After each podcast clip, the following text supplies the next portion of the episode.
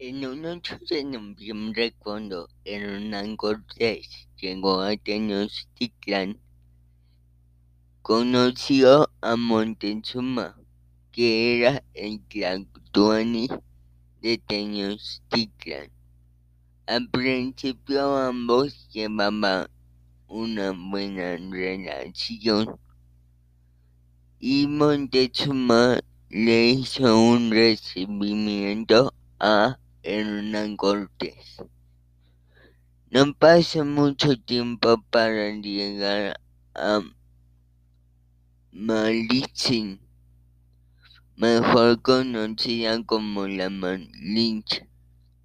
A Hernán Cortés le llamó la atención ya que tenía una gran habilidad para decir de dialecto náhuatl al, maya y él pensó que en que ella podría aprender castellano y ayudarlo a traducir. Y así fue. Malinche aprendió con facilidad castellano.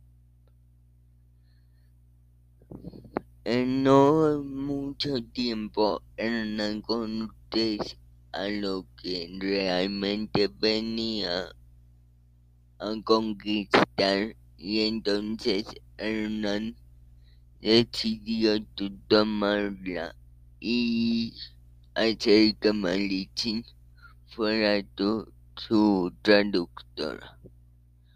Además también la volvió su consejera e intérprete.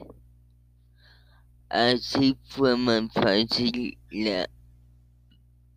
el comunicarse con otros pueblos para que estos le ayudaran